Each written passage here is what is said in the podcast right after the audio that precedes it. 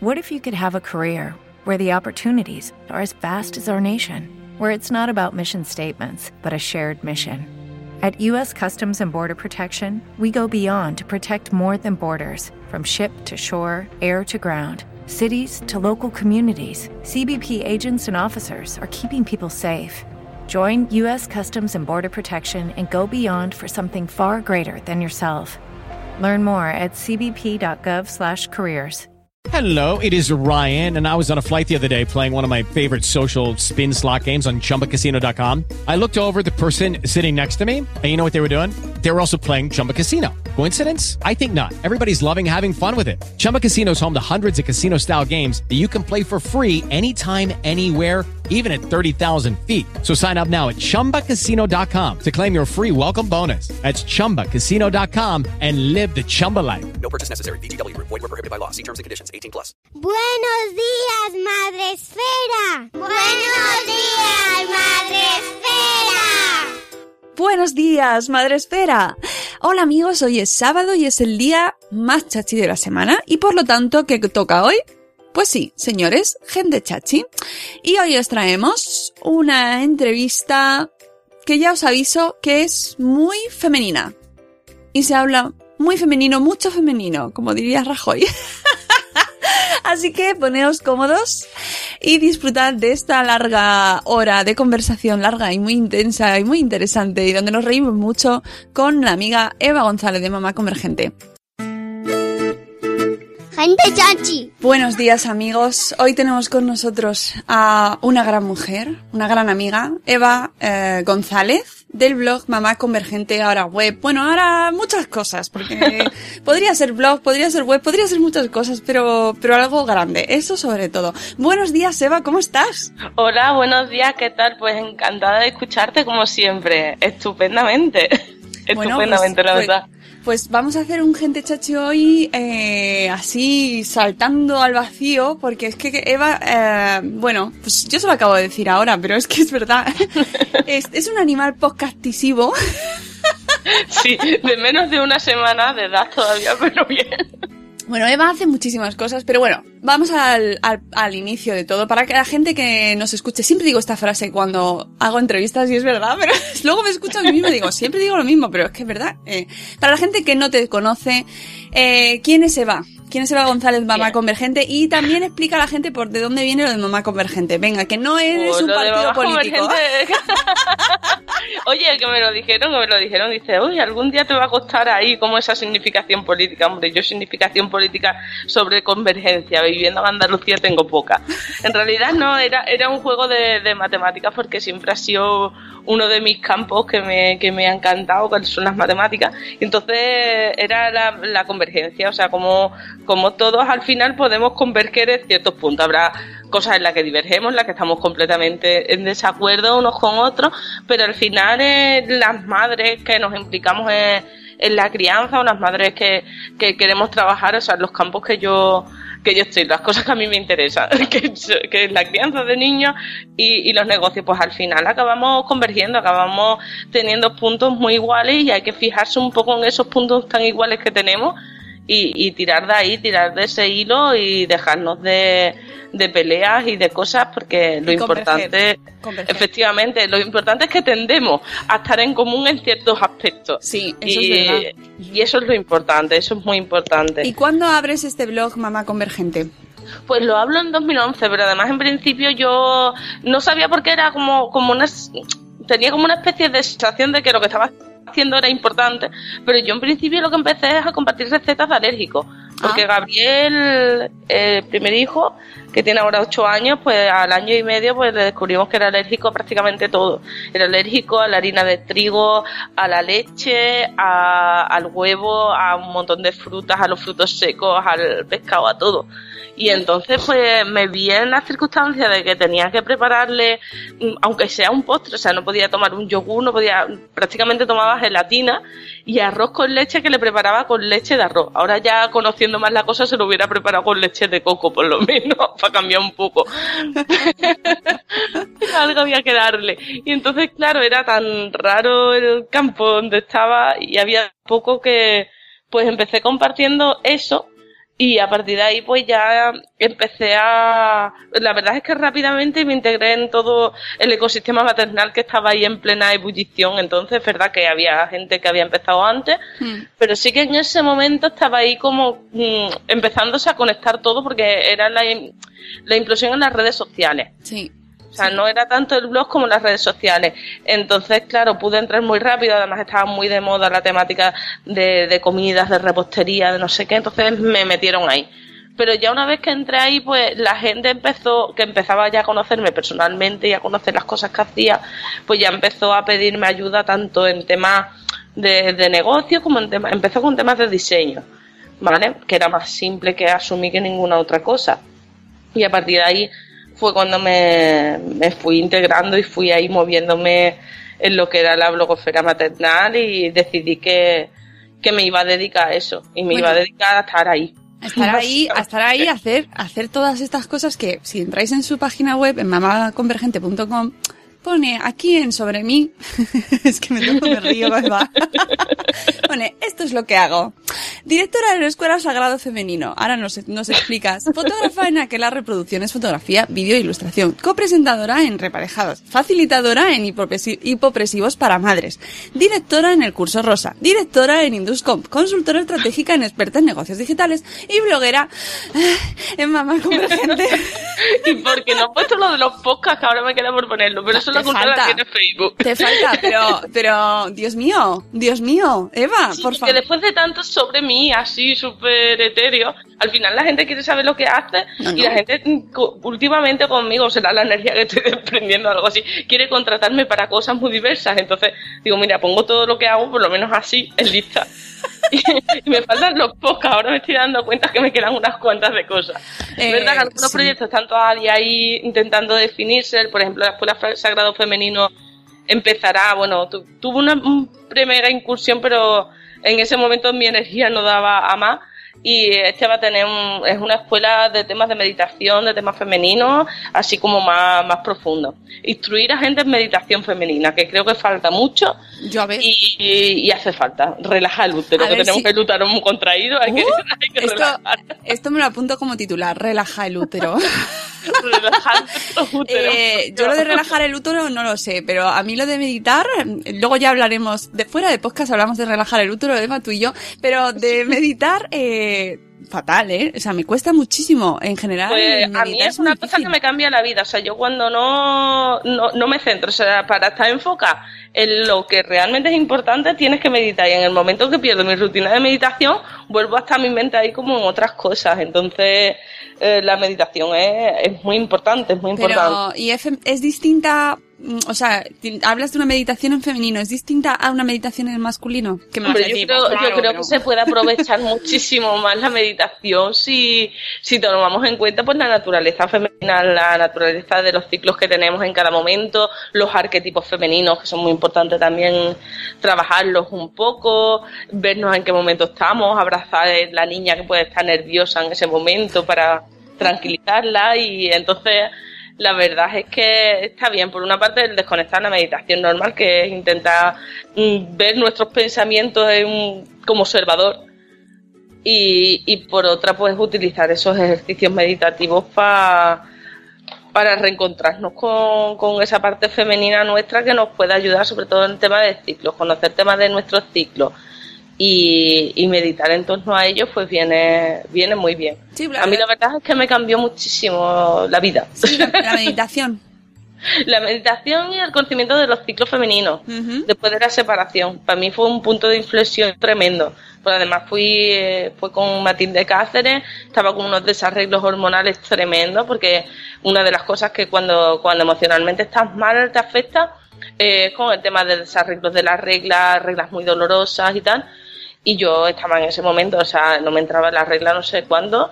Y el primer día que tuve una sesión con ella de cuatro, porque era un ciclo de talleres de cuatro talleres, ese mismo día me entró la regla. Y ojo, Oh. pues va a ser que funciona.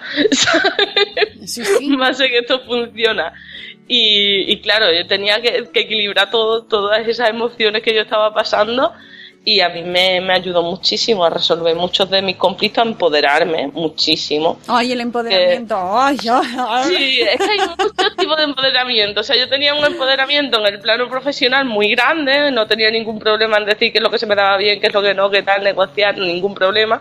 Pero sí en el tema personal tenía muchos más, muchos más problemas muchos más y sobre todo cuando te estás constantemente expuesto a críticas es muy importante saber quién eres y dónde estás y sí. pero en el plano personal no solo en el profesional que en el profesional es que es muy fácil que el profesional es nada más un, un rinconcito pequeño que a veces nos creemos que es todo pero que eh, es que hay veces que sí que estamos tan metidas en el trabajo son muchas horas las que invertimos algunas trabajando que nos olvidamos que la parte personal no estamos tan seguros que ya una vez que nos bajamos de, de nuestro coche majestuoso de la carrera profesional, eh, andando ya no nos... Claro, y, y más en, en, en este tipo de negocios cuando los llevas tú, que son negocios que has sacado tú adelante, donde parece que te estás empoderando a través de tus negocios, ¿no? O sea, que estás... Efectivamente.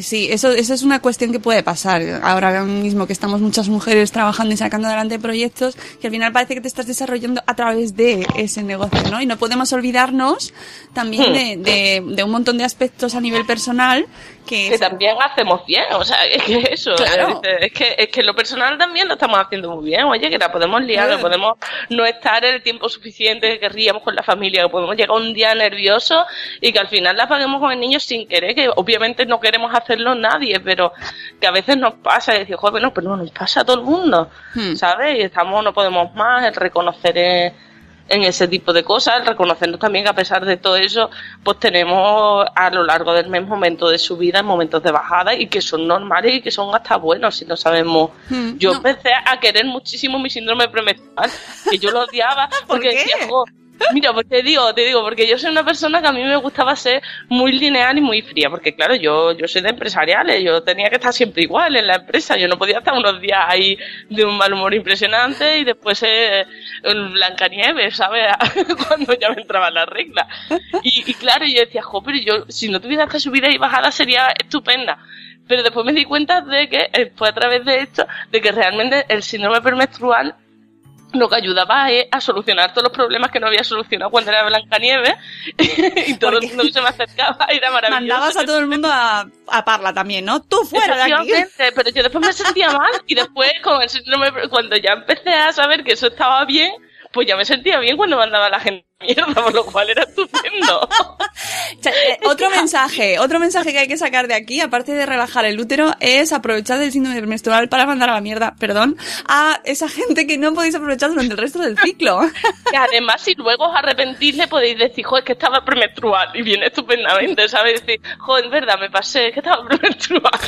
Bueno, calla, que luego nos sienta fatal cuando nos lo dicen los hombres, ya sabes. O sea, que si nosotras lo usamos también como excusa, luego, luego nos pasa lo que nos pasa también. pero como yo digo con, con el capitalismo, con el patriarcado, que a veces dices tú, vale, sí, nos llevamos luchando contra eso un montón de tiempo, pero cuando nos aprovechamos de ello, ¿sabes? Es como, vale, muy bien, pero es que estas son las reglas que hay y yo he aprendido a jugar también con estas reglas. Me gustan más o me gustan menos son las reglas que hay. Si tú lo utilizas cuando te apetezca, no te preocupes que la primera que voy a usarlo también soy yo. ¿sabes? A partir de ahora veo a la gente mirando el calendario, pero ¿qué día me has dicho que te tocaba para escribirte, para escribirte otro? Ahí va, ahí va.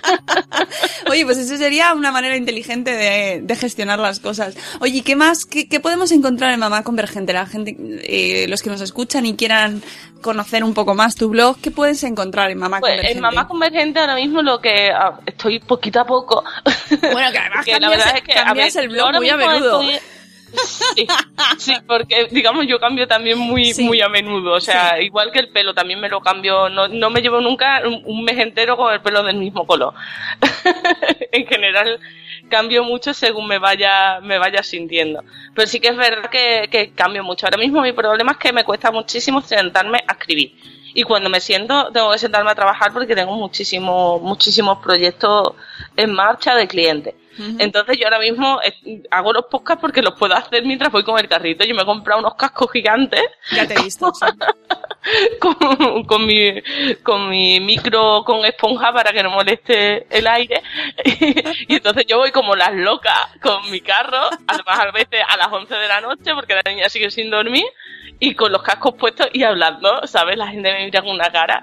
Pero bueno, yo creo que aquí en el barrio ya se han acostumbrado a mí porque hace cosas raras, suelo hacerlas bastante a menudo y además siempre está la casa llena de gente, de amigos que van viniendo y bueno, tampoco se iban a extrañar de que fuera hablando sola por la calle con unos cascos gigantes. Que pásales la dirección del podcast y así cuando te pregunten, mira, ¿me puedes escuchar aquí?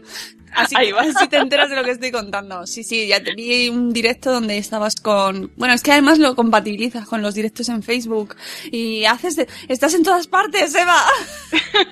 Sí, porque esa es una de las cosas de marca personal. Yo quiero hacer para septiembre un proyecto que es personal, que no, no tiene, no es tan profesional como otra cosa, bueno, o sí, porque está dentro de la esfera profesional, pero es una cosa que quiero hacer personalmente, que las mujeres que yo he ido encontrando en internet, que alzan la voz, que son poderosas y que a veces en la niebla de tantos hombres que al final son los que escriben en los periódicos y tal, y que tienen como más representatividad, pues, pues un poco clisarlo como un proyecto de marca personal.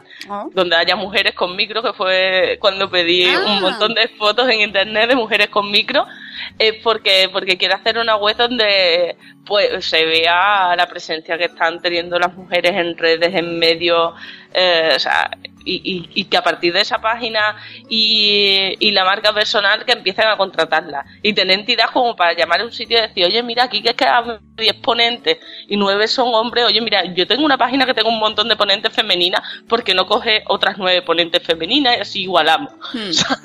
y empezar a meter gente en todo este tipo de, de eventos para que empiecen a tener la misma representatividad en los mismos temas que además se están adueñando de los temas femeninos en muchas ocasiones, Ya. ¿sabes? Temas de Ay. crianza, de Hay un, un post que el otro día publicaban en El Economista, en The Economist, eh, que subraya la importancia de, mm, de las mujeres en el podcasting en Estados Unidos. Y, Ah, pero no lo conocía sí, yo. Sí, sí, luego te lo comparto el, Sí, por el favor. link. Y, y em- me parece muy significativo y empieza ya a hablar de, de re- el podcast, por ejemplo, eh, es, ha sido una cosa masculina hasta, hasta ahora, prácticamente. Y, y fíjate que empiezan a señalar que las mujeres empezamos a tomar el control.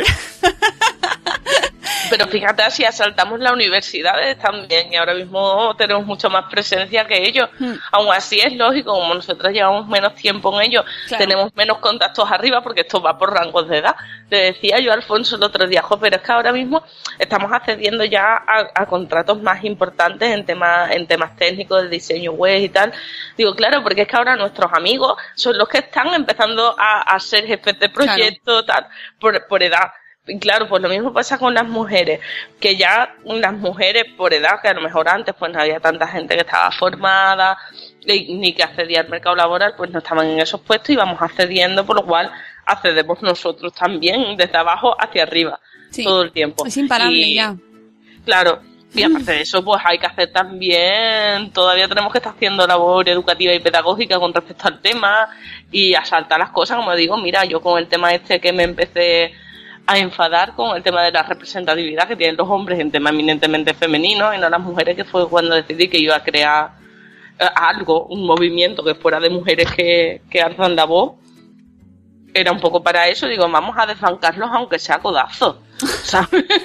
Pero que están en los sido siempre eminentemente femeninos y en los masculinos también están en todo, ¿sabes? Y a veces pues hay que, hay que tomar las cosas pues por, por nuestra cuenta, no nos queda otra. Bueno, y en el blog de Mamá Convergente ahora mismo es eso, ahora mismo eh, poca cosa porque tengo poco movimiento, poco tiempo para sentarme a escribir, pero lo quiero dedicar al tema más, más íntimo de, crianza y demás. Y de momento eso, como estoy volcando toda la información de negocios en podcast, que también quiero hacerlo en vídeo eh, en breve.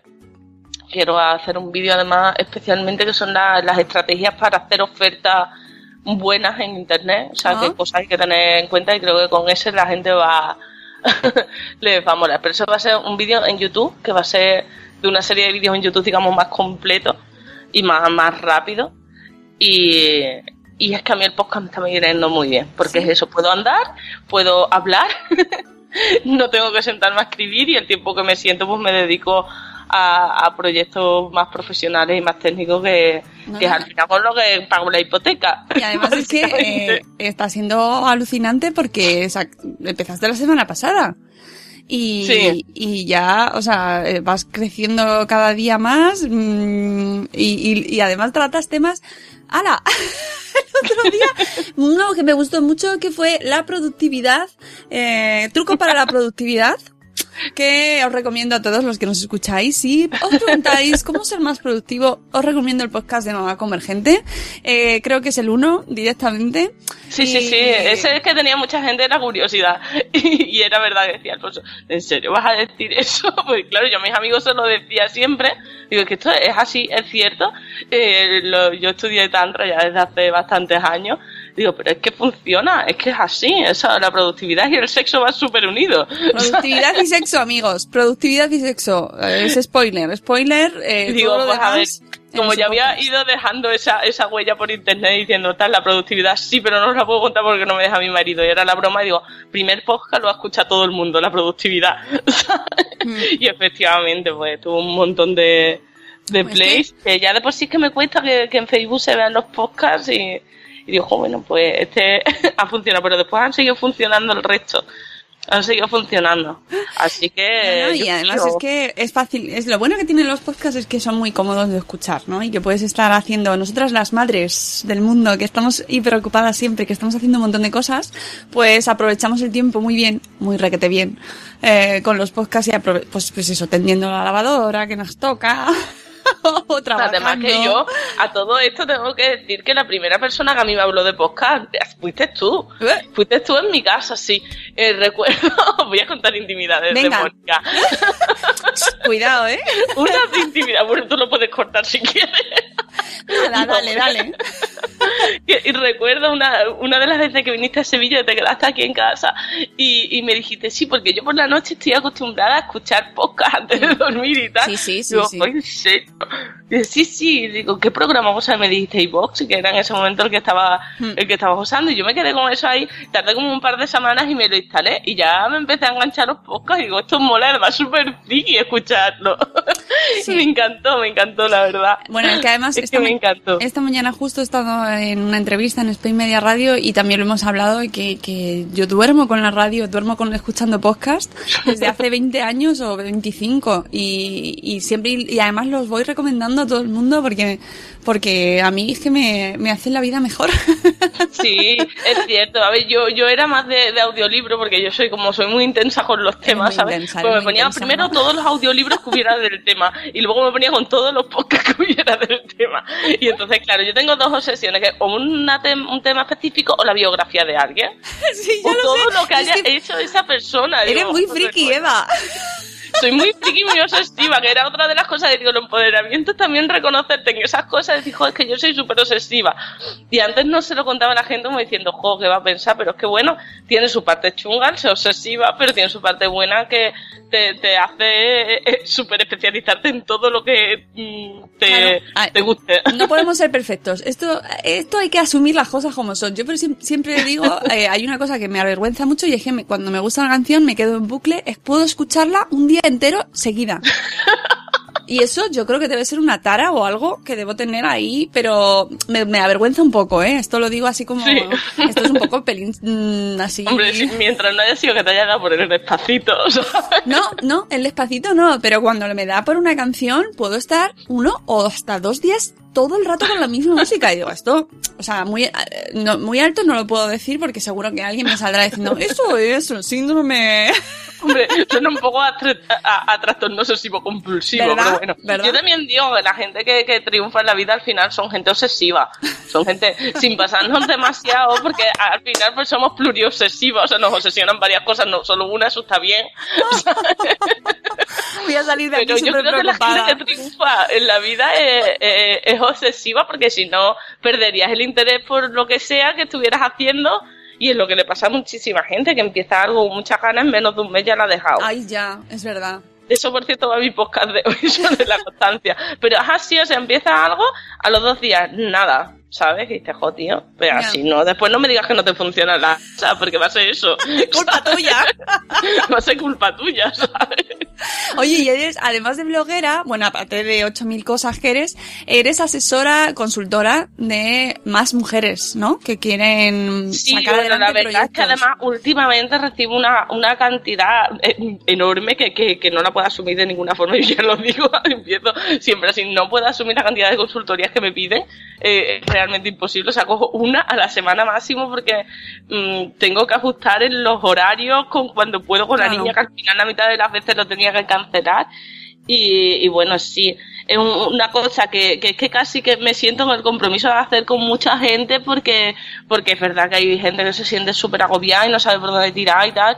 Y haces eso, el- a esa persona específica ayudarla, porque por muchos consejos que des, mm, no hay nada, como que te sientes con una persona que sabe de lo que, de, de tu tema, que no sea de tu entorno familiar, por Dios, ni los cuñados típicos que te quitan las ganas de vivir, ¿sabes? Es que es así, ¿sabes? Que es que la mayoría de la gente es que yo en mi familia lo he contado, no lo cuentes, ¿para qué se lo cuenta a tu cuñado para nada? Si alguna vez ha tenido una opinión que valga la pena, no, pues ya Bueno, el está. mío sí, los míos son muy majos, así que vamos a sacar. Pero en general, el, cuñ- el cuñado general. Sí, sí, no, pero yo digo el cuñadismo en general, Sí, ¿sabes? El cuñadismo, el cuñadismo, no, yo digo porque luego me escuchan los míos y dicen, eh, eh.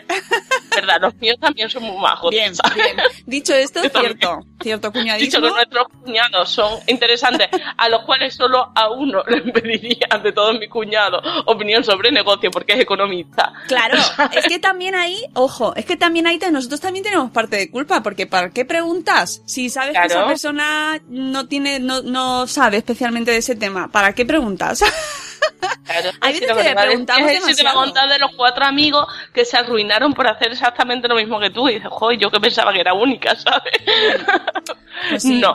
No, porque además si no saben del tema, y más en temas de, de negocio digital, que en realidad la startup es precisamente una empresa en entorno incierto. O sea, ni tu cuñado sabe que va a la startup, sabe ni cómo va a funcionar. Claro, ni ellos mismos, ni si, si ni siquiera los business angels aciertan ci- siempre. Y, Claro. y es, es lo suyo, es su business. Y ni siquiera ellos aciertan, porque todos conocemos casos de business angels que la han, que la han cagado. Claro.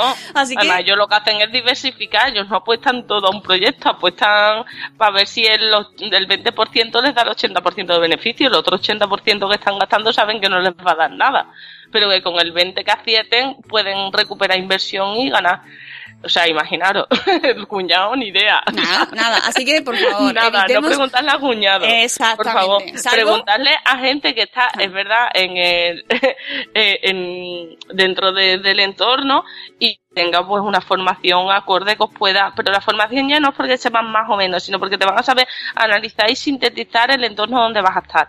Hmm. Y yo creo que, que, que eso siempre, siempre es bueno, porque yo ya lo digo, o sea, yo he aprendido mucho en escuela de negocio, en la universidad aprendió a nada, o sea, a, a separar la información que no vale de nada con las tres píldoras que sí que valen de algo.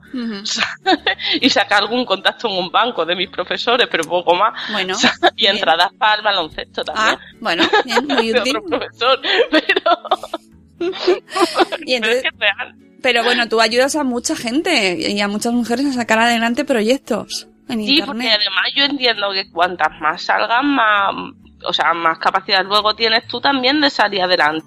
Si tú a esas personas las, las apoyas para que sigan saliendo adelante, pues al final va habiendo una especie de economía femenina, Hmm. no feminista, sino femenina, porque a veces da igual que no sean feministas. Hay algunas que tengo que dicen tu madre mía, ¿sabes? Madre del amor hermoso. Hay de todo, Pero- hay de todo, hay eso de ya todo, lo ¿vale?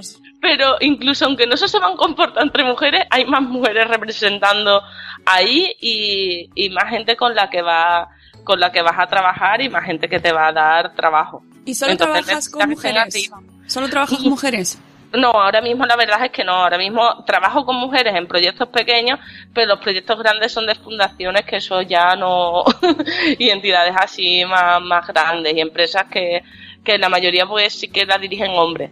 Mm. Pero en trabajo así pequeño, personal y tal, sí que trabajo con mujeres. A hombres, por ejemplo, yo no asesoro a ninguno. Mm, Pero no por bueno. nada, sino porque es que además, entre otras cosas, tengo que estar como demostrándoles que sé del tema. Y a mí me ha pasado de ponerme a hablar con una mujer que es que viene con el marido y que el marido esté mirando como, "Oh, esta tía seguro que no sabe nada. Pues nada, pregúntale al cuñado, ¿sabes? Y te estupendamente. Uf, Es que tenemos mucho que demostrar, Eva, es alucinante, Claro. ¿eh? Y es eso, y eso te, te quita muchísima energía. Pero es que ya in- incluso en, en temas más sencillos, no consultoría, sino en temas de web, por ejemplo, si soy yo sola la que habla y es un hombre eh, el interlocutor, o, o incluso en diseño me ha pasado, eh, es muchísimo más difícil salir adelante con los proyectos que, que con, ¿ves? con mujeres que saben trabajar con mujeres. Porque los hombres siempre es como que tienes que demostrar el triple de lo que estás haciendo. Yo para esos casos mando a Alfonso y digo, Alfonso, di esto, di esto, di esto, y haz esto y ya está. No, ya no, ya hace mucho tiempo que dejé de, de educar a todo el mundo, ¿sabes? Que eso es importante. Tiene que haber un momento en que dice, mira, yo ya, a mí no me pagan por, edu- por educaros. Ya. O sea, No, que es- tengo que mandar a otra persona porque te vas a fiar más, aunque te va a decir lo mismo. Pues te lo mando, yo no tengo ningún problema, ¿sabes? Bueno, Hay que es que- pagar la hipoteca, pero... ojo, Ah, es que eh, además mandas, mandas al hombre palet. que este, por favor, eh, es otro, es otro bloguero, padre bloguero, que ha sido, eh, esto hay que explicarlo. Porque eh, yo conocí a Alfonso hace un año, dos años, ¿ya? ¿Dos años? Ya hace dos años, Hace sí, dos sí. años ya, madre de la Más o menos. Bueno, pues hace dos años y, y como novios, Eva y Alfonso. Y en, ese- en, un- en- en una conversación, en una mesa, me acuerdo los tres sentados, nació el nombre, eh, el hombre palet para Ah, su pero es que hay que decir que es que Mónica, o sea, el naming es la caña. De España. es la caña de España, o sea, te unos nombres estupendos de la muerte, ¿sabes? bueno, ya sabéis, amiguitas, si necesitáis algún nombre, ala, me avisáis. Ahí Bueno, va, eres pero- naming total. Bueno, ese salió solo porque realmente es que Alfonso, bueno, es especialista en hacer cualquier cosa con palets. Y luego su blog, pues ha dado mucho, mucho que hablar y os habéis convertido en una pareja, ya matrimonio, eh, pues eh, emblema, un insignia, un buque insignia de la blogosfera. una pareja que vamos, a mí es que me, me sorprendéis y, y vais en equipo y trabajáis los dos en casa con vuestros hijos y, y realmente merece la pena que os conozcan y que sepan vuestra historia, vean vuestros vídeos de, de Villa Palet sí. Y, y- y que se entretengan porque es que mm, tenéis historias. Bueno, aún recuerdo cuando estabas embarazada y Alfonso te estaba haciendo, no recuerdo muy bien qué cena era. No me acuerdo muy bien qué cena era, o eran unos flamenquines, mira, no me acuerdo. Ostras, sí, los flamenquines, los flamenquines de Daniel, sí. Pero divertidísimo y qué gran descubrimiento para el mundo universal. el hombre palet, de verdad que sí. Sí, la verdad es que sí, porque él había estado trabajando en periódico y tal, y en redacción, y nunca, nunca había pensado en escribir. Sí que es verdad que lo que hubiera querido hacer era comunicación y tal, después estudió empresariales como yo, y luego estudió ya informática. Pero es lo que quería hacer así al principio era comunicación. Entonces pues ahora se está explayando. Ahora se explaya escribiendo, ahora escribe también en la revista Muy Mujer. Hombre, muy bien. Ahí. y hace eso, hace vídeo y todo. Ahora es verdad que es que estamos en un momento de pico de trabajo enorme, pero muy bien que nos viene. Y estamos, él sobre todo, más desconectado porque, claro, yo puedo estar, porque como no me puedo sentar a escribir pues, ni a trabajar, pues me pongo a hablar y hacer podcast y hacer vídeo.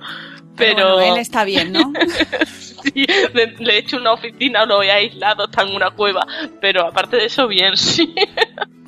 La verdad es que sí, con ganas de retomar ya el tema de vídeo, la verdad, que lo, lo echamos de menos. Son uno de los matrimonios y parejas de la blogosfera, pues así conocidos y, y mola también ver vuestras historias y son pues esas, esas historias, esas anécdotas que luego pues se comparten y, y bueno, me acuerdo mucho de la carta que se hizo muy célebre de Alfonso en su blog del hombre palet sobre los grupos de WhatsApp de hombres.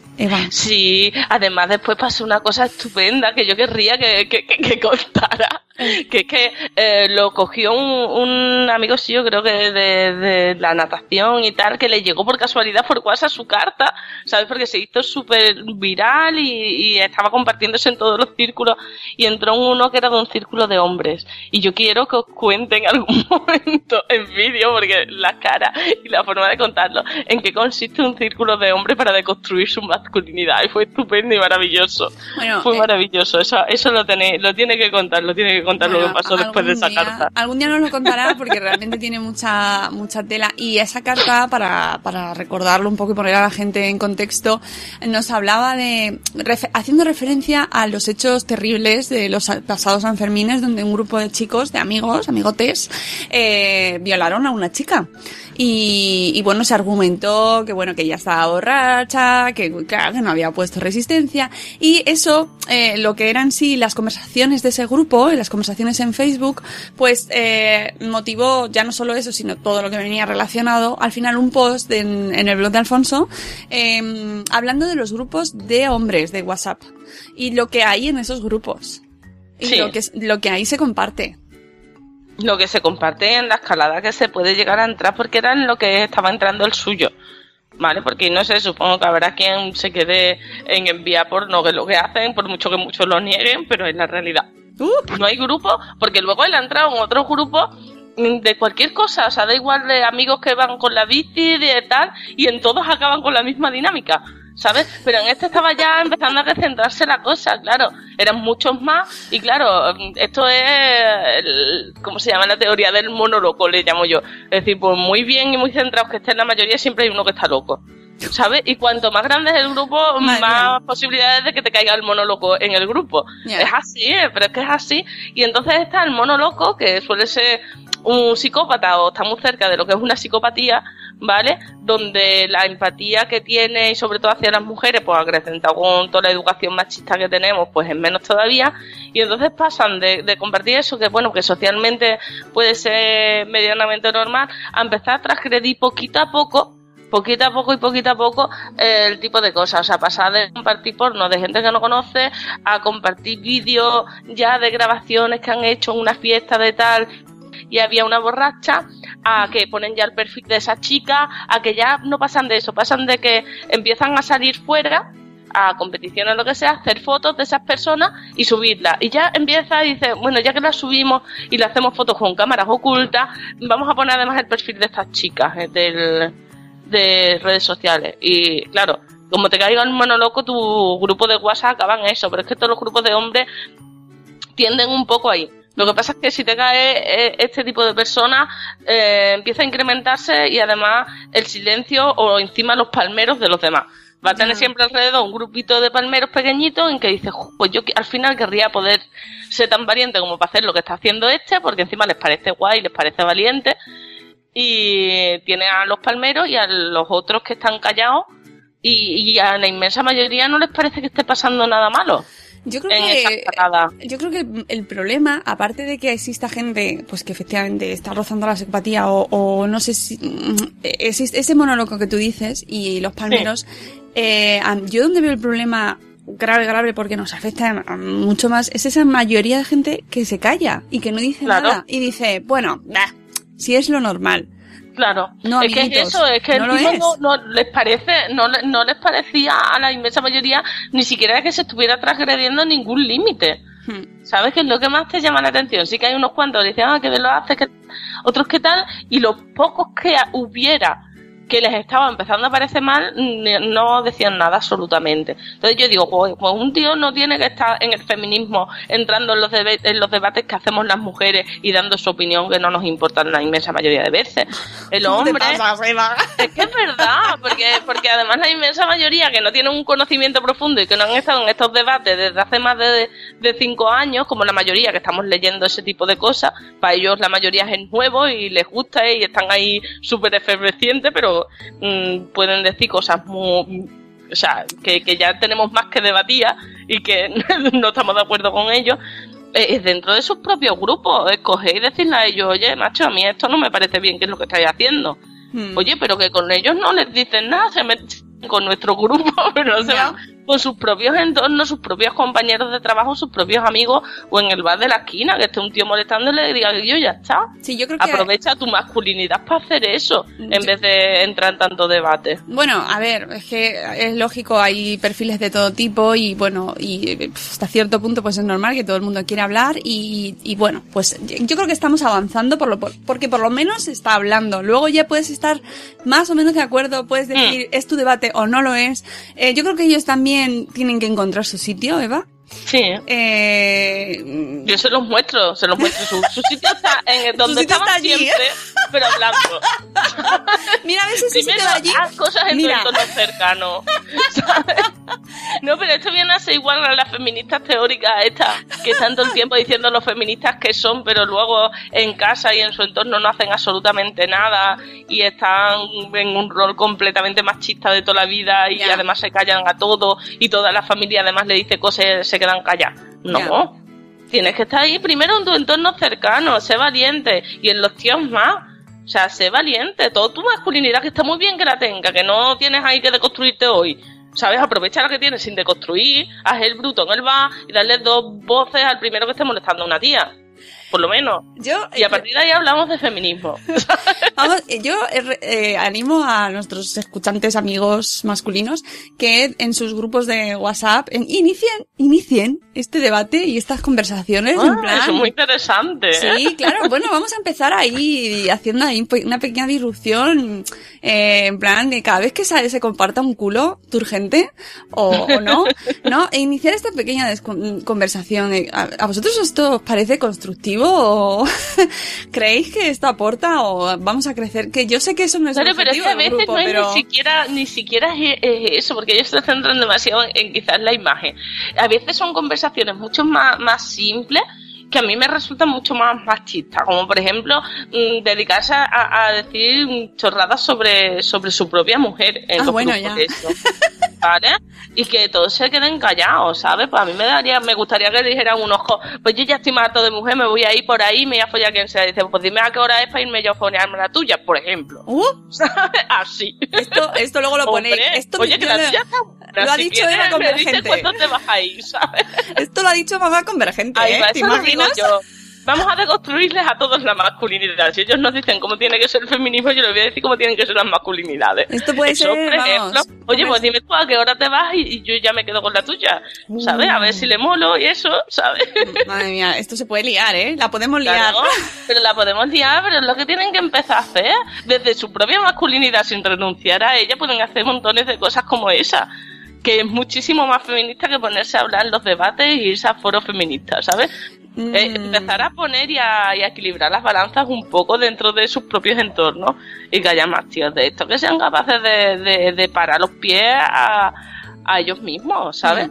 O Sí. lanzar debate o... O hablar sobre ello. Yo creo que hablar y, y a mí a mí realmente no me molesta cuando cuando leo a, a hombres opinando sobre este tema porque creo que es bueno que ellos también se opinen, aunque aunque Sí, no esté de sí, acuerdo, opinando. ¿sabes? Lo- otra cosa es cuando, cuando empiezan a decir, hombre, yo no lo veo así, yo creo que tal, y dices, esto ya lo hemos superado hace un montón de tiempo, a ver cómo te lo explico. Claro, pero lo has superado tú, Eva, pero ellos no, todavía no. Entonces, eh, hay que ir también, bueno, pues, pues es poco a poco lo estamos logrando. Hay muchas mujeres que no están ni siquiera, no han llegado ni siquiera a plantearse eso, ¿no? Yo creo que también estamos haciendo una labor aquí que, que mira a nuestro alrededor, Eva, que tenemos mucho por hacer.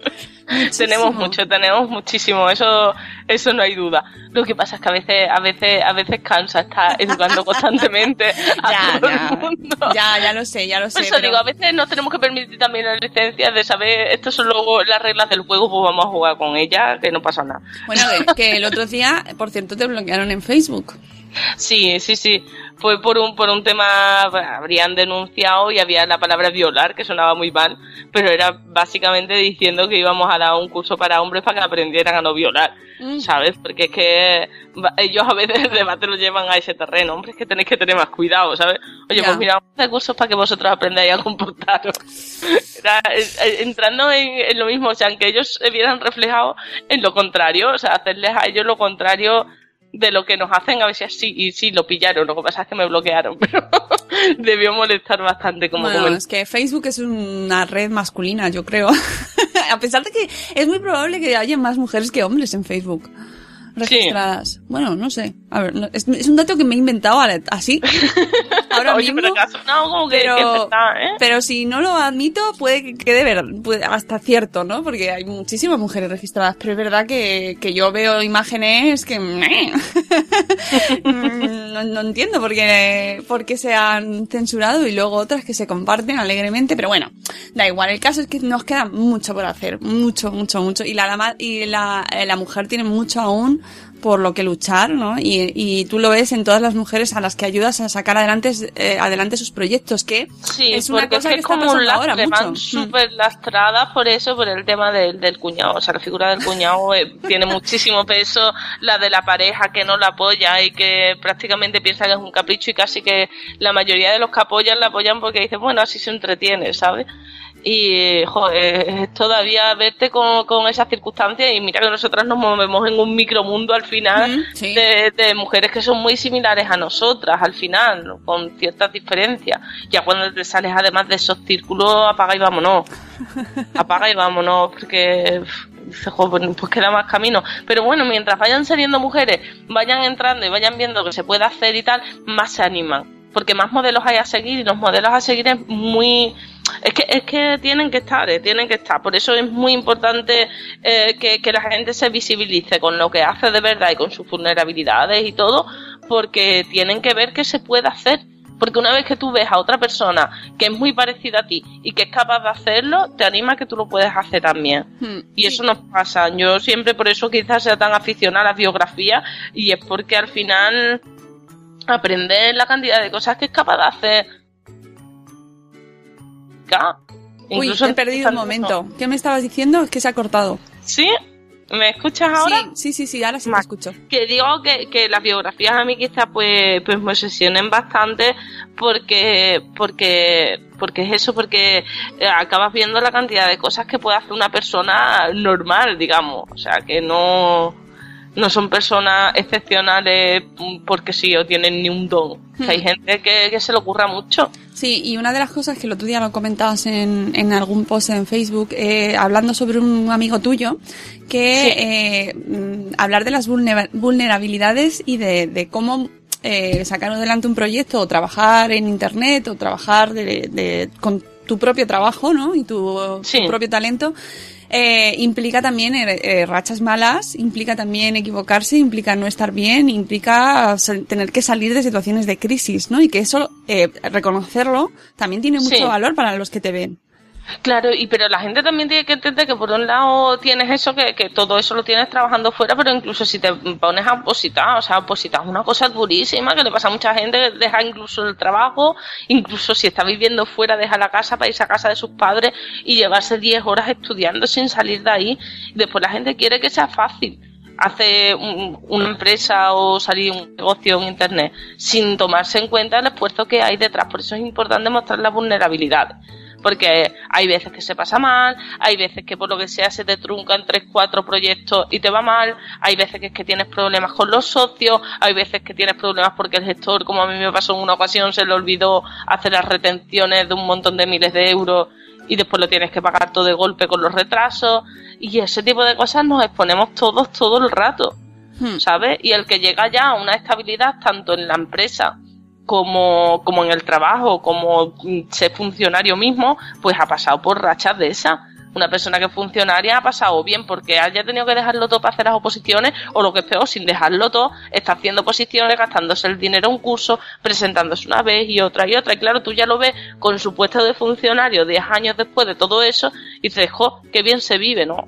Pues también le ha costado. Pues igual que le cuesta a él, te- le cuesta a un empresario y a un profesional, al que está en una empresa, cuando lleva tres años tiene un jefe horrible, malísimo, le hace moving, se tiene que acabar yendo, se mete en otra empresa donde a los dos días no aguanta más. Todos pasamos por ese tipo de cosas y las tenemos que asumir como normales. Lo que pasa es que a la gente no le gusta mostrar esa parte difícil de lo que tiene y a mucha gente no le interesa tampoco preocuparse por su historia. Ven nada más el, la pancarta de éxito que tiene y no se pone a mirar qué es lo que ha habido detrás hasta llegar ahí. Mm, Sí, porque en tu Y, caso, por ejemplo, eh, eh, trabajas con tu marca personal, eh, empresaria con un montón de proyectos, pero a su vez también cuentas tus experiencias personales abiertamente, hablas sobre tus pensamientos, sobre tu, eh, tu imagen, eh, y es una opción arriesgada porque también eh, te expones mucho, ¿no? Y habrá gente que- Efectivamente, yo en mi caso me expongo mucho, pero es por, por un tema por, por varios temas personales, pero uno de ellos, eh, en cierta parte me sacrifico, digamos, entre comillas, para que la gente entienda eh, una de las cosas principales que, que, yo tuve muchísimo miedo cuando me separé, eh, por no sé por qué razón, porque siempre yo me hubiera podido autosostener a mí misma trabajando por mi cuenta o por cuenta ajena, pues yo tenía un miedo horrible a no poderme sostener por mí misma. Pero es que eso es común en muchas mujeres. Entonces cuando ven que tienen ese problema, que parto de lo mismo que ellas están partiendo y que soy capaz de conseguirlo, eso es un modelo a seguir por muchísima gente. ¿Sabes? Porque yo hubiera querido tener mi modelo y no lo encontré. ¿Sabes? Entonces eso me hizo tener muchísimo miedo y el miedo te hace paralizarte. El miedo cuando es un poco está bien, ¿vale? Porque te hace ser precavido y es necesario y hay que tener precaución y no hay que lanzarse ahí de cabeza a todo. Hay que, hay que hacer las cosas con calma y hacerlas bien y sabiendo lo que hace. Pero, pero demasiado miedo te paraliza por completo y te impide eh, tomar buenas decisiones. Entonces, pues bueno, en cierta manera dices tú, bueno, voy a exponer todo esto, aparte de porque a mí me protege personalmente por mi historia propia, decir yo lo que me está pasando, antes de que lo cuenten otros, eh, que es una de las cosas con las que me amenazaban. Al final, cuando tienes un perfil público, pues hay gente que, que intenta que intenta romper tu imagen. Entonces, muchas veces, si tú no cuentas lo que está pasando y luego se enteran por otro lado, pueden pensar que es que estabas ocultando algo. Bueno, pues cuando eres transparente se, se te olvida. Pero a mí, al, al, margen de eso, porque yo quería que la gente que viene detrás mía tuviera un ejemplo que ve con eso, porque cuando lo pasas mal, mucha gente tiende a ocultarlo. Mucha gente tiende a ocultar. Y por otra parte, ya después eso me he dado cuenta, no era mi objetivo primordial, pero me he dado cuenta que cuando tú muestras la vulnerabilidad generas empatía. La empatía es el pegamento social.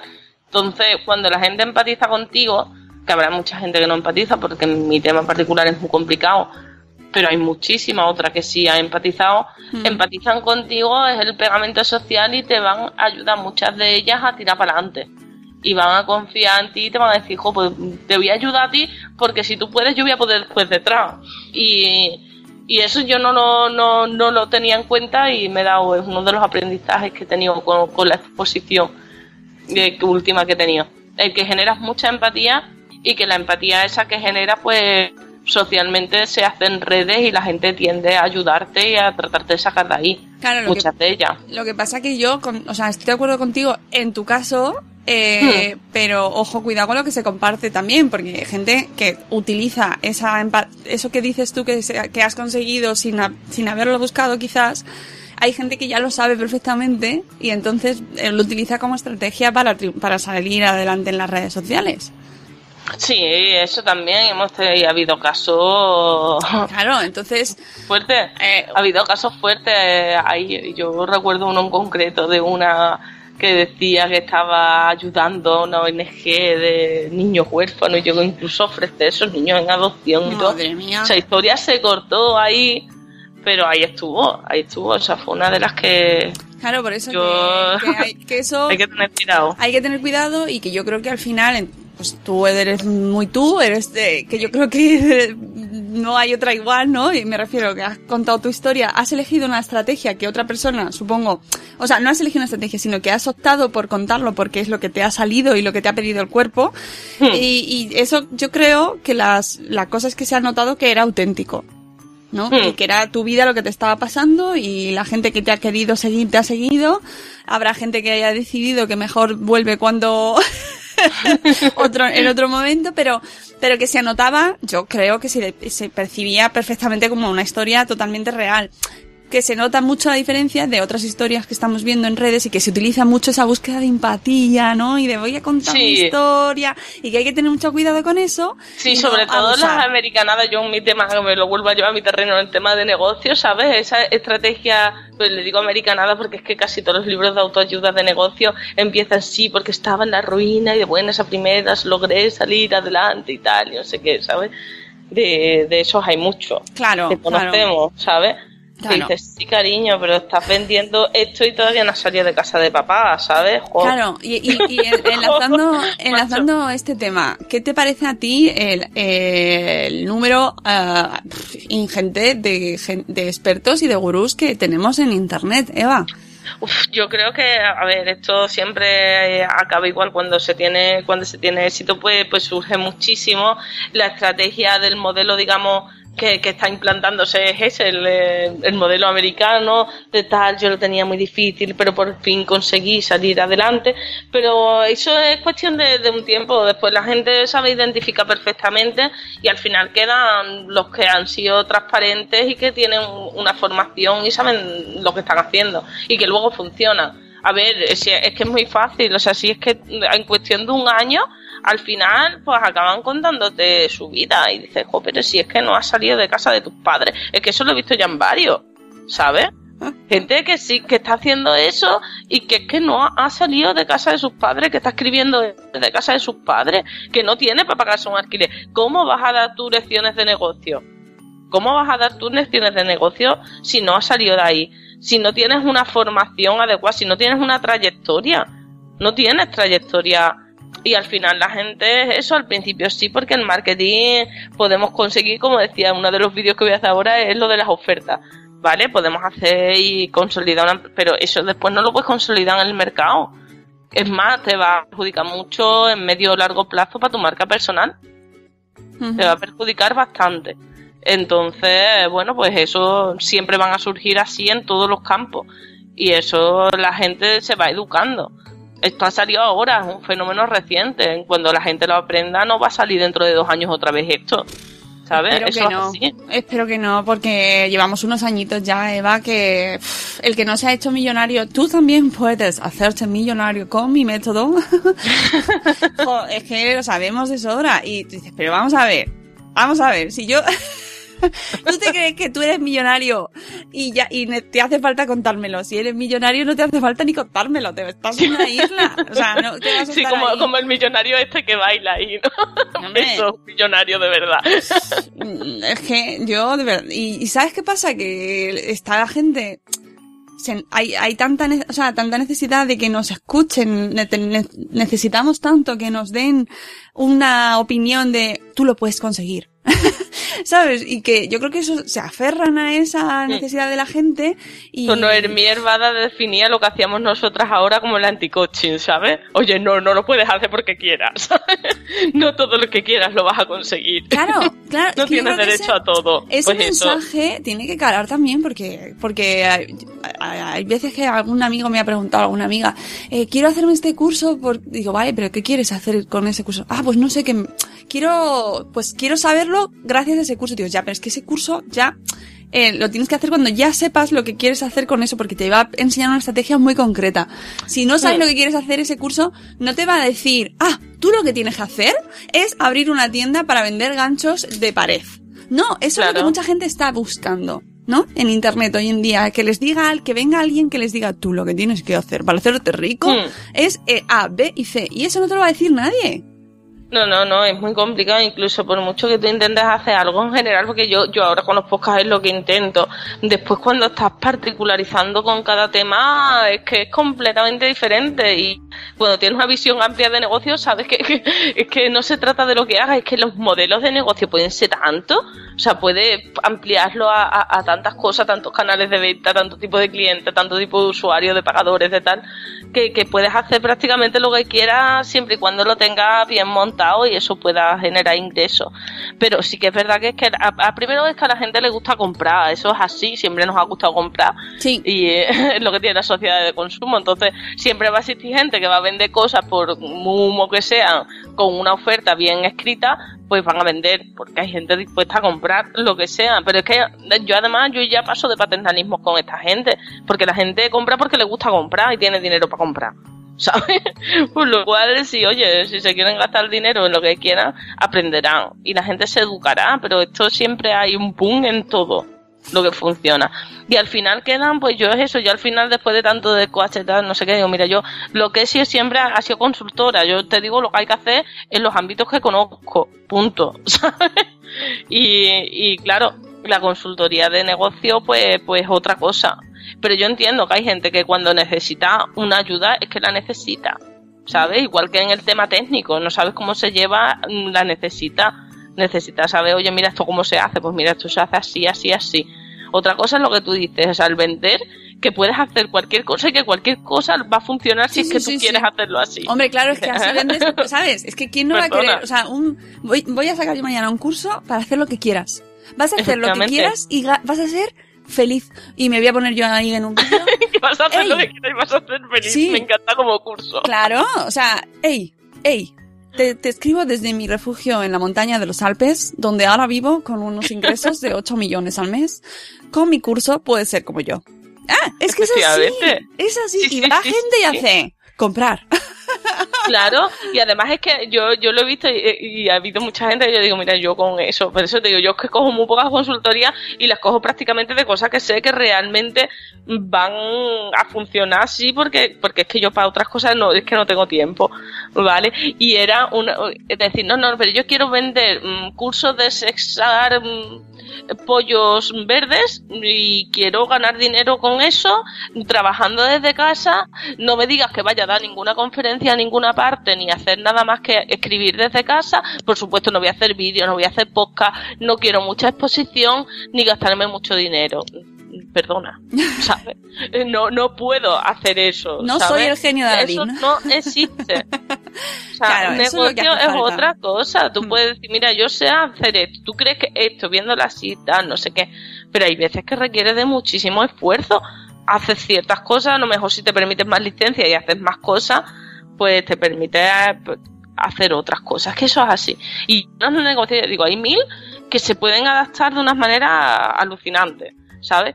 Quiero decir, es que, a ver, es difícil hablar así un poco general, pero a ver, si tú quieres vender cursos de sexar pollos, pues a lo mejor pudiendo seguir una estrategia, hablando con diferentes academias en diferentes países, en tal, en no sé qué, no sé cuándo, puedes conseguir hacer exactamente lo que quieres. Pero si me restringes absolutamente todos los canales, todos los campos, todos los clientes, todo, ya empezamos a reducir tanto, tanto el nicho de mercado que te vas al cementerio. Eso es así. A mí un profesor de negocio me encantó que me lo dijo, que fue los nichos de mercado son para cementerio. ¿sabes? Tú tienes un sector de mercado, un nicho es para enterrarte. Punto. Oye, pues el nicho. Oye, dicen que lo de los nichos vende mucho, ¿eh? Sí, ya lo de los micronichos no dices nada, dicen, pues claro, y para meterte ahí incinerado y todo, ¿sabes? Pues si no, no cabe. Pero es que así, es que es así, pero es que a corto plazo sí que puedes conseguirlo, pero claro, mm, tu propio nicho se te va a agotar si es muy pequeño, Claro, ¿sabes? claro. Ya lo tienes todo vendido, ¿ahora qué haces? ¿Cómo te sales de ahí? Hmm. Es muy complicado. Tiene que ser mucho más, más amplia la, la visión que se tiene y al final enseñar a pensar a la gente como empresario, que yo creo que tú Uf. ya has aprendido, pero vamos, Uf, habitualmente a la hora de vender, a la hora de poner los precios, a la hora de negociar, a la hora de decir, macho, sí que muy bien lo que tú quieres hacer, pero que yo tengo que pagar la hipoteca. Claro, eso, eso- es mentalidad punto. Eso es muy difícil, eso es muy difícil, Eva. Pero es mentalidad, ahí, Sí. ahí sí que es mentalidad, que eso también hay, hay que educarlo. Hay que educar esa mentalidad de, de, de empresario y de que es que yo tengo que vivir de esto y esto es lo que hay Pero, y hace que la gente sea más durita en la vida. Porque, claro, pero porque las mujeres en general, Eva, y lo sabes mejor que nadie, no estamos preparadas eh, históricamente. No, no, no, no, no tenemos la preparación y cuando llegamos a este mundo, eh, si es difícil de por sí, en- para nosotras es doblemente difícil porque no nos valoramos a nosotras mismas, porque no tenemos una buena relación con el dinero. Claro, Es es, que- el pago en besos y abrazos Sí, de las mujeres, sí, en sí. valoración social, en mira qué buena es que me ayuda. Pero es que tú tienes que llegar a- de pasar de eso a mentalidad de empresario que viene a ser tengo que pagar la hipoteca. Y por eso una persona que esté viviendo en casa de sus padres no haya salido de ahí o lo más que hasta un piso compartido, dudo muchísimo, muchísimo que encima sin formación de negocio pueda hacer nada. O sea, lo dudo mucho, lo dudo muchísimo que tenga la mentalidad para poder, para poder hacer eh, una consultoría de negocio, un coaching medianamente decente. Mucho, No. ¿sabes? Porque no tienes ninguna mentalidad de, para poderlo hacer. Tienes que saber que esa persona tiene que ganar dinero, tiene, no puede tampoco invertir todo lo que pueda y, y echarlo. a- No, hay mucha gente que tiene eso, gente que tiene familia, tienes que irte a modelos de negocios probados, que sepas que funcionan, no lo que a la persona se le apetezca hacer en ese momento. Tienes que hacer números, porque sí, hay mucha gente que encima hace eso y dice, no, pero es que a mí hacer números no me gusta tu sentido común. Dice, pues nada, Gary, no sepas, no sepas interpretar un balance, no hagas un cash flow de tesorería, dile que pida un crédito, le va a ir estupendo, ¿sabes, macho? Eh, es, que, es que es muy complicado. Ya. Que es muy complicado, ya te digo, yo a veces y además me estoy volviendo súper viejuna y me da igual, ¿eh? en tema de consultoría. Sí, porque yo antes como, es verdad, al final todas estas cosas las tienes y te impactan en tu vida diaria y en tu profesión. Y al final pues había tanto de cosas, tú puedes hacer lo que quieras, que tal, porque decías que yo, yo, yo hablo muy antiguo y te acabas actualizando el lenguaje y acabas haciendo eso.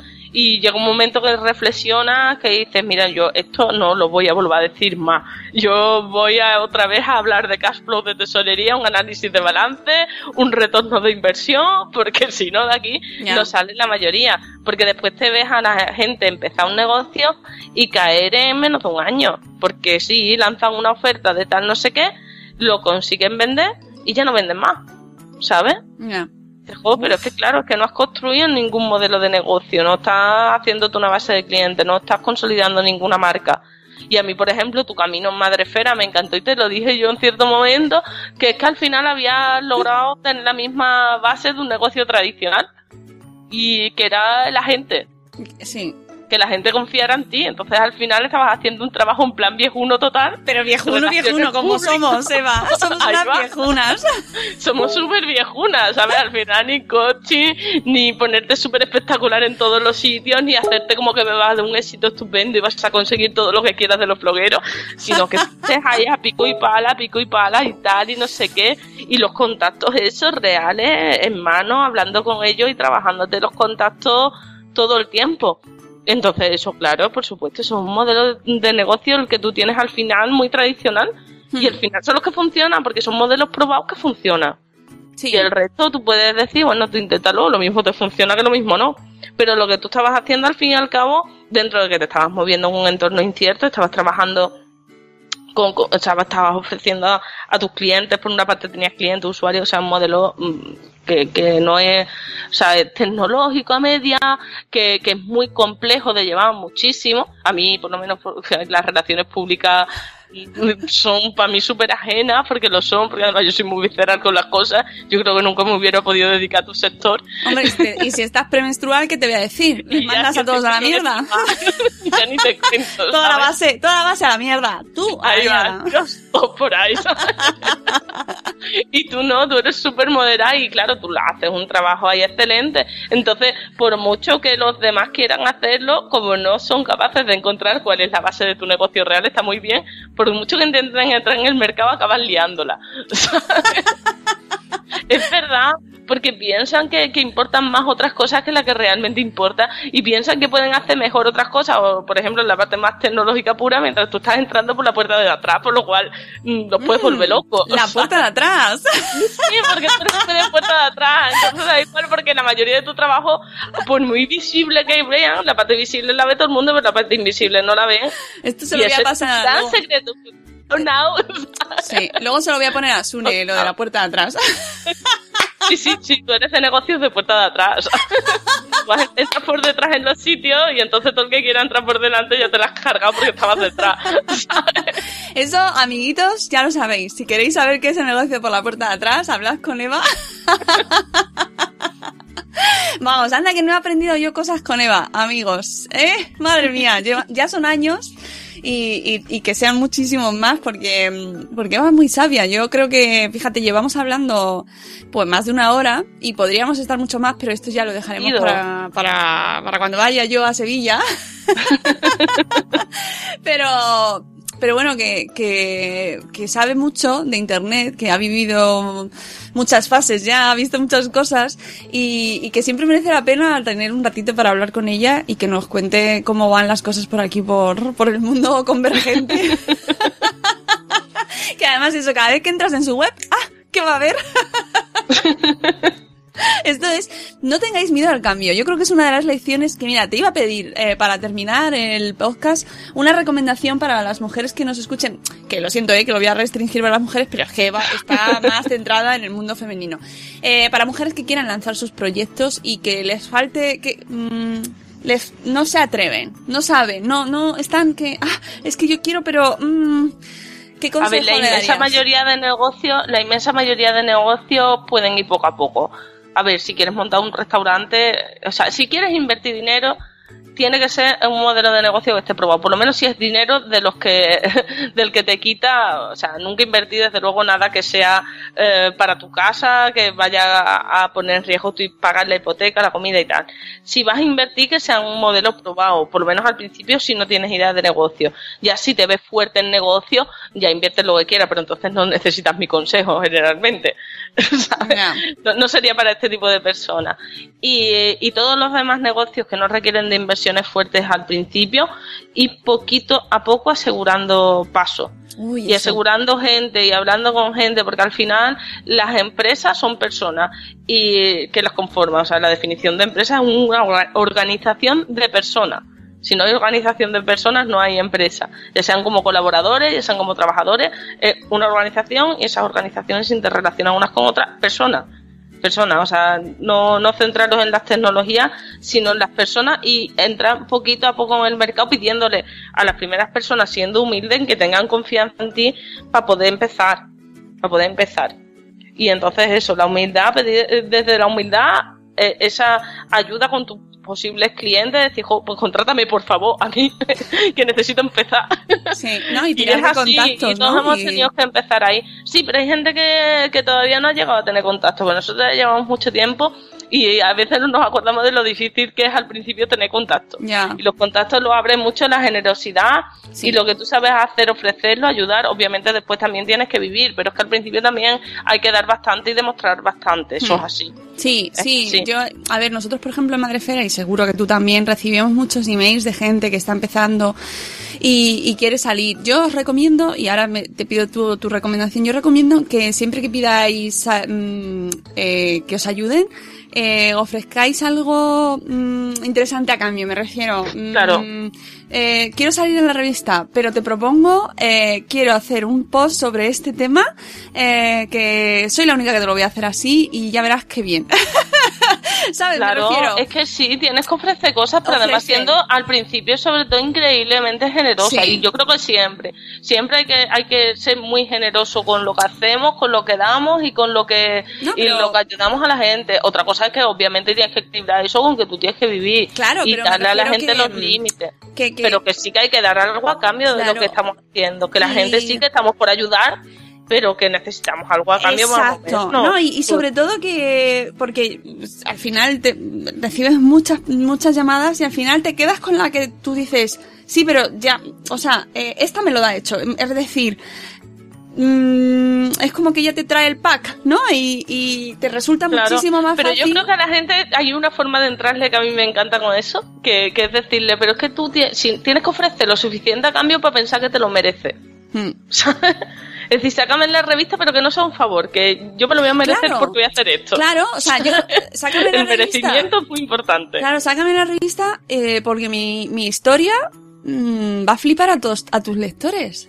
Claro. ¿Sabes? Y, y, y yo estoy segura, y yo lo hago, y, y estoy segura de que un montón de gente más lo hará si tu historia, porque además es que yo he, he sacado un montón de gente y, tiro de gente cuando me, me hacen propuestas que me motivan, pues porque es así, porque al final. Si, te, si recibes un email plano y se te queda, se te quedan en las bandejas, recibimos, ¿cuántos emails recibes al día, Eva?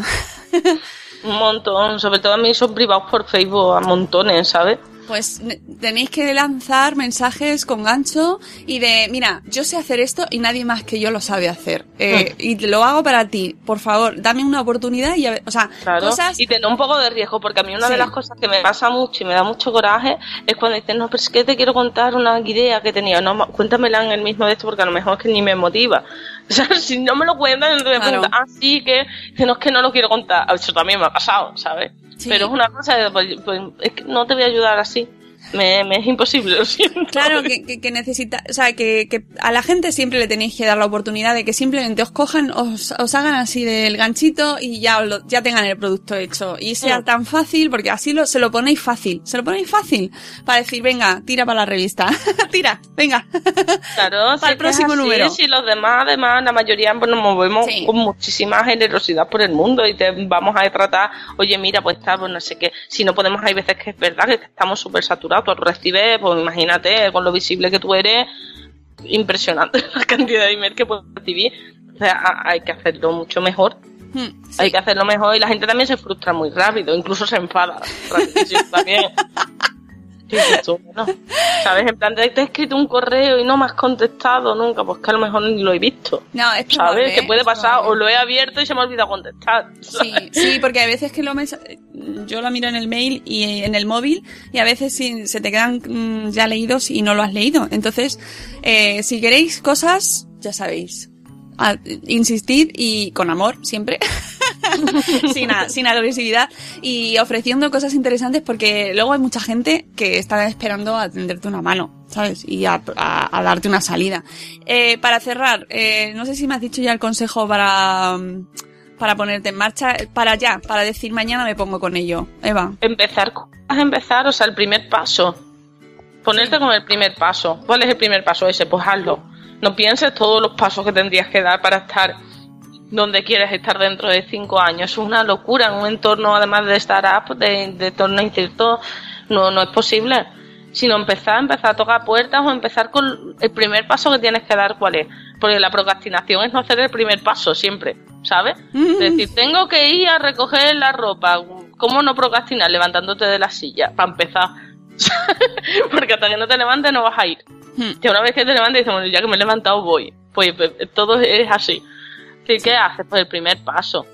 El primer paso, ¿cuál es? Pues el que sea dependiendo del tipo de negocio que tienes o tanteando el terreno que tienes que tantear. Es que hay tantísimos tipos de negocio.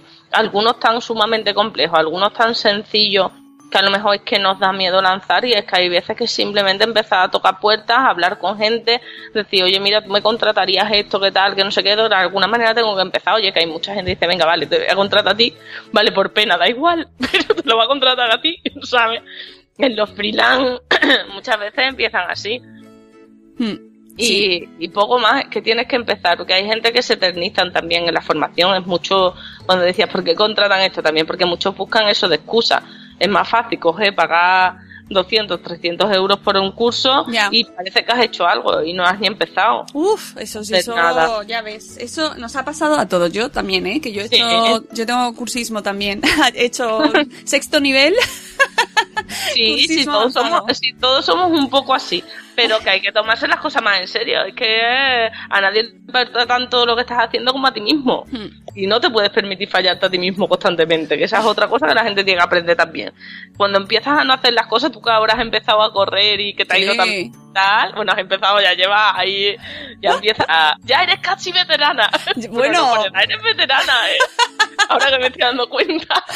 ya llevo unos kilometritos, sí, sí, sí, sí, es verdad. ya llevas ahí, pero, pero empieza eso, si tú empiezas a no hacer las cosas, pues al final que acabas pensando que tú no puedes hacerlo porque, porque te vas minando a ti mismo la confianza cada vez que inicias algo y no, y no sigues con ello, eh, al final acabas desconfiando de ti sin poder confiar en ti mismo. Hmm. Es decir, tú no puedes contar contigo mismo, tú contarías con una persona que tuviera esa facilidad para abandonar las cosas que ha quedado en hace contigo. Claro. Diga, no, pues mira, vamos a todos los días te llama por teléfono que estás muy desanimado. Y al tercer día ya no te llama más. Ma- imagínate, ¿sabes? ¿Te vas a fiar de esa persona? No, pues con uno mismo hay que hacer lo mismo. Exacto, Si y- quieres, eh, es que es la forma de confiar en ti, es que no hay otra. Y no gastéis un dineral en un curso para aprender a confiar en vosotros mismos. Por favor. Es importante. Eso es importante. Estamos ya, después vamos a, vamos a empezar a recibir tú y yo emails amenazantes. No, yo creo que queda claro el mensaje, que hay que No, más nosotros no mismo. negocio a nadie porque siempre va a haber gente que quiera comprar y hay gente que le gusta comprar y hay gente que va a seguir utilizándolo como forma de postergación. Y hay gente que de verdad se toma en serio, que tiene que hacer eso, que necesita hacerlo con tal persona y que lo va a hacer. Estupendo. Nosotros quitamos solo a, de en medio a aquellas personas que siguen trabajando desde casa de sus padres diciendo que tener un negocio es fabuloso y que te va a enseñar cómo llevarlo. Eso nos lo quitamos a todos de en medio ya. ¿Sabes? Por favor, comprobar que está pagando una hipoteca o la tiene ya pagada, entonces mejor todavía. Sí, sí, sí, sí. Y, y que eso te da muchas tablas de negocio. Y confianza en uno mismo y en una misma y especialmente en las mujeres que tenemos que tener confianza en nosotras mismas y en nuestros proyectos. Que eso amigas, nos hace mucha falta. Eso, Efectivamente, pero si no tienes confianza, que les pasa mucho, ¿cómo empiezas a tener confianza? Comprometiéndote en objetivos, cumpliéndolos con constancia. Si te comprometes como has hecho tú a correr, corre. Si te comprometes a que vas a empezar algo y tal y te vas a poner, o vas a hacer un curso y lo vas a hacer de verdad, te pones, ¿sabes? Pero si no empiezas a minar tu propia confianza y dices, oh, nunca he sido capaz de hacer nada, pues sigue, ¿sabes? pues sigue, tía, ya está, tú Sí, misma. así. tú misma, si te va, es que es así. Es que la vida a veces se resume en cosas muy sencillas como esas. Y en el momento en que empiezas a, a eso, a poder confiar en ti mismo, porque oye, puede haber un momento de inflexión, hasta ahora no has podido, pero a partir de ahora ya no me voy a fallar más nunca a mí mismo. Pues eh, nada, empezarás a ver cómo cambian de verdad las cosas en tu vida. Pues, Es así. pues ya está, chicos, chicas, que, que una hora y 16 minutos Madre mía. después. que bueno, es que no podía ser menos. Que, que me ha encantado hablar contigo, Eva. Que sigáis a, a Eva en todas sus redes, en sus canales. Eva Convergente, Mamá Convergente. Que luego ya escucharemos otro podcast. La tenéis en Twitter, en Facebook, en todos los canales. Tienes ya en YouTube En todo. también. En todos, en todos. Dentro de todo lo que vaya saliendo estará Eva. Y ahí estaremos siguiéndola porque la admiramos mucho. Muchísimas gracias, Eva. Y un saludo Muchísimas al gracias señor a ti. Lo tengo fuera de casa. Muy bien, ahí está. Con la bien. niña, digo, vuelvo, digo, no, Pues- no vuelva. Me Pues pone la calor. ¿no? Pobrecillo, a las 3 de la tarde que estamos grabando. hay aire acondicionado. Madre se, mía. se por la parte de frigos y eso. Mo- No le tengo mucho, mucha envidia ahora mismo, ¿eh? Al señor Palet en Sevilla, eh, a estas horas que, que a lo mejor luego no se escucharán el sábado, bueno, o cuando sea, porque esto es el podcast, pero a las 3 de la tarde el señor Palet dando vueltas mientras su mujer graba el podcast. eso es amor, señores, eso es amor. Efectivamente, eso es amor verdadero, que nos engañen. Amor romanticismo. Bueno, Eva, muchísimas gracias. A ti, cariño, que siempre es un gusto hablar contigo y esa risa ahí contagiosa que tienes. Eso, eso, y que, y que haya muchos más. Adiós. Adiós, bonita. Y con esto cerramos por hoy. Espero que os haya gustado mucho la entrevista con Eva González de Mamá Convergente, que os animo a, a que sigáis en sus redes y en su blog y en sus múltiples proyectos que esta mujer no puede parar de crear. Y, y con esto se acabó, amigos, por la semana. Hemos eh, tenido muchos programas, muchos temas. Podéis hacer repaso si os ha quedado alguno pendiente. Ya sabéis, siempre eh, dar al like, comentar, compartir, recomendad aquello que os guste, que es muy bueno y que hace crecer la comunidad. Y bueno, también es buenísimo descansar. Eso es maravilloso, así que aprovechad el sábado y el domingo, que el lunes estamos aquí de nuevo a las 7 y cuarto de la mañana, como unos campeones, madrugando, para empezar bien la semana. Amigos, adiós. ¡Hasta mañana! ¡Hasta mañana!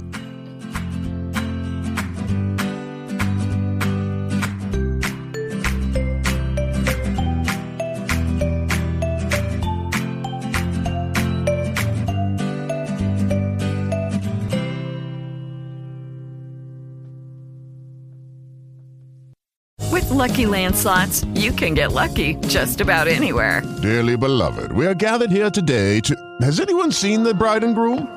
Sorry, sorry, we're here. We were getting lucky in the limo and we lost track of time. No, Lucky Land Casino, with cash prizes that add up quicker than a guest registry. In that case, I pronounce you lucky. Play for free at LuckyLandSlots.com. Daily bonuses are waiting. No purchase necessary. Void where prohibited by law. 18 plus. Terms and conditions apply. See website for details. Dale más potencia a tu primavera con The Home Depot. Obtén una potencia similar a la de la gasolina para podar, recortar y soplar con el sistema OnePlus de 18 voltios de Ryobi desde solo 89 dólares.